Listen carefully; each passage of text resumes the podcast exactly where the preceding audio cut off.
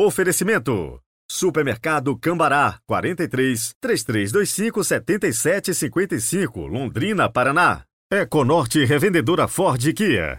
012 2170 4004, São José dos Campos e Caraguatatuba, São Paulo.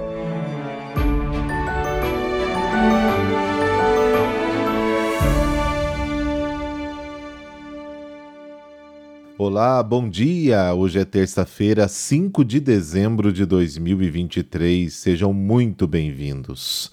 No carro, indo para o trabalho, em casa, no café da manhã, na hora do descanso. Que bom saber que em todo e qualquer momento a palavra de Deus pode nos fazer companhia. Hoje quero mandar aquele super abraço para Yara Flores, de Porto Velho, Rondônia. Obrigado por estar sempre aqui com a gente. Rezemos juntos.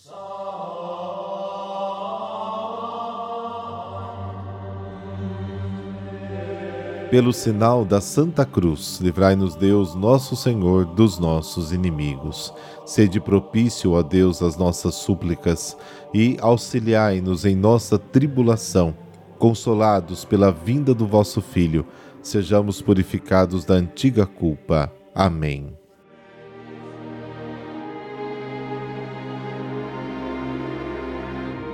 Lucas capítulo 10, versículos de 21 a 24 o Senhor esteja convosco, Ele está no meio de nós. Proclamação do Evangelho de Jesus Cristo segundo Lucas.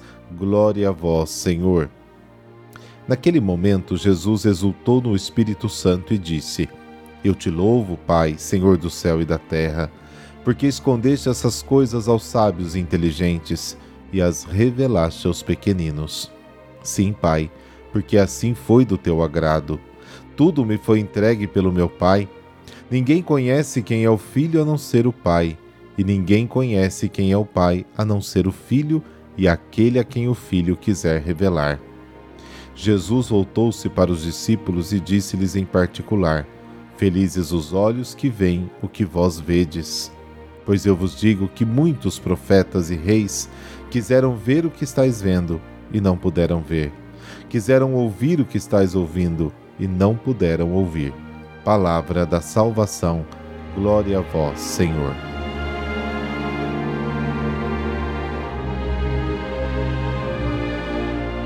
A alegria dos discípulos pelo sucesso da sua missão provoca também em Jesus um salto de exultação. Não é apenas uma alegria física, mas, sobretudo, interior, espiritual. É a redundância do Espírito Santo que habita nele desde a sua concepção, desde o seu batismo, desde a investidura recebida na sinagoga de Nazaré, como narra o capítulo 4 de Lucas. Ele se dirige a Deus chamando de Abá, um termo que na família judaica era normalmente usado para crianças mais novinhas, para chamar o pai, paizinho. Jesus se utiliza deste termo para sublinhar o grau de intimidade que o une a Deus. O Pai de Jesus é o Criador do céu e da terra, mas para o homem é um amigo muito querido, o membro da família, o paizinho. Mesmo nessa circunstância, Jesus se compromete a libertar o homem do terror de Deus. A alegria de Jesus é motivada pelo critério que Deus escolheu na manifestação dos seus mistérios. Ele os escondeu dos sábios e inteligentes e os revelou aos pequeninos. Cristo e a sua mensagem não foram aceitos por pessoas cultas e educadas como as autoridades do povo judeu, mas foi compreendido e acolhido por pessoas simples e humildes. A sabedoria de Deus, a expressão do seu amor, é a estupidez e a fraqueza de quem ama até a morte da cruz. 1 Coríntios capítulo 1 e 2. É exatamente o oposto da sabedoria humana, uma manifestação do egoísmo que procura salvar-se da morte a todo custo. Essas duas sabedorias se opõem como mentira e verdade, medo e confiança, egoísmo e amor, posse e dádiva, morte e vida. Deus, no seu plano sábio, destrói a sabedoria dos sábios e anula a inteligência dos inteligentes. 1 Coríntios capítulo 1, Isaías capítulo 29. A revelação da paternidade de Deus é a salvação do homem. A vida eterna é essa, de João capítulo 17, que te conheçam a ti, único Deus verdadeiro, e a Jesus Cristo a quem enviaste.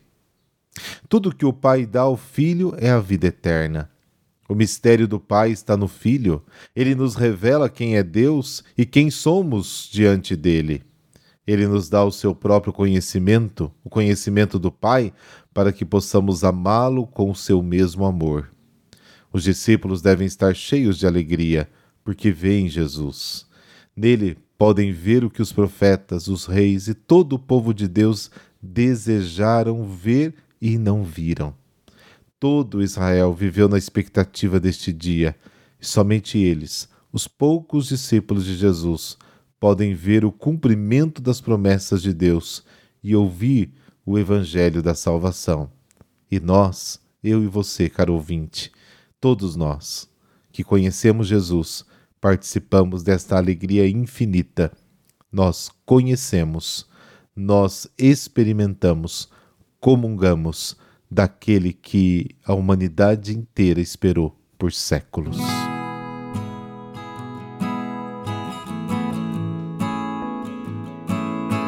Hoje a igreja celebra São Martinho de Dume. Ele foi bispo. Ele nasceu na Panônia em 518. Ainda jovem, se dirigiu para o Oriente, onde professou uma vida regular. Estudou a língua grega e outras ciências eclesiásticas, em que muito cedo se distinguiu, até ser classificado por Santo Isidoro como ilustre na fé e na ciência.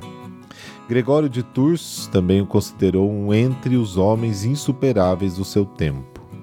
Retornando ao Oriente, dirigiu-se a Roma e à França, onde travou conhecimento com os personagens mais eminentes em saber e santidade Sobretudo quis visitar o túmulo do seu homônimo né, e compatriota São Martinho de Tours, que desde então considerava como seu patrono e modelo. E foi nessa época que São Martinho de Dume se encontrou com o rei em Charrarisco, ao qual acompanhou para o noroeste da Península Ibérica em 550. Ali onde com restos do gentilismo e bastante ignorância religiosa se espalhara o arianismo. Para correr a tantos males, não tardou Martinho em planejar e colocar em andamento seu vigoroso apostolado. No mosteiro edificado pelo mesmo rei em Dume, ao lado de Braga, assenta o grande apóstolo dos suevos, suas instalações como escola de monaquismo e base de irradiação catequética e missionária. A igreja do mosteiro é dedicada a São Martinho de Tours e foi sagrada em 558.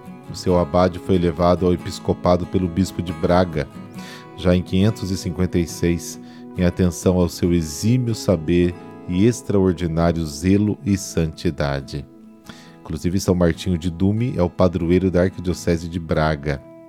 Com a subida ao trono do rei, em 559, se costumava o regresso dos suevos ao catolicismo, deixando o arianismo. Ilustre por tão preclaras prerrogativas, passa Martinho para a sede Braga em 569, quando o catolicismo nesta região gozava já de alto esplendor, o que tornou possível o primeiro concílio de Braga, em 561, no pontificado de João III. Em 572 foi Martinho a alma do segundo concílio de Braga.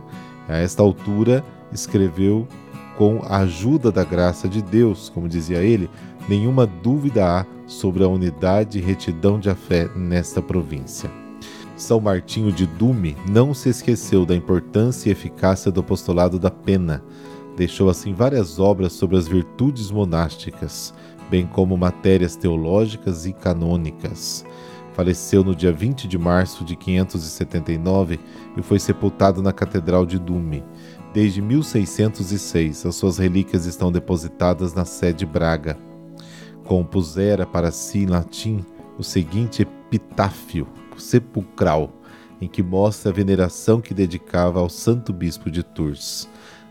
Estava escrito assim: Nascido na Panônia, atravessando os vastos mares, impelido por sinais divinos para o seio de Galiza, sagrado bispo nesta tua igreja, ao Martinho Confessor, Nela institui o culto e a celebração da missa.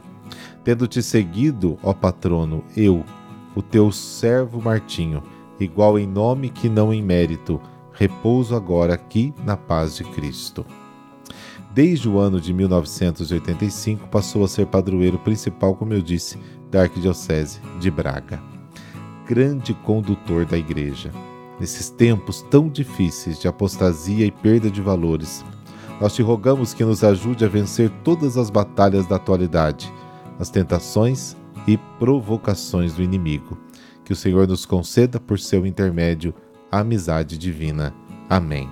Abençoe-vos o Deus Todo-Poderoso, Pai, Filho e Espírito Santo. Amém. Boa terça-feira e que Deus ilumine todos os teus projetos deste dia. Até amanhã.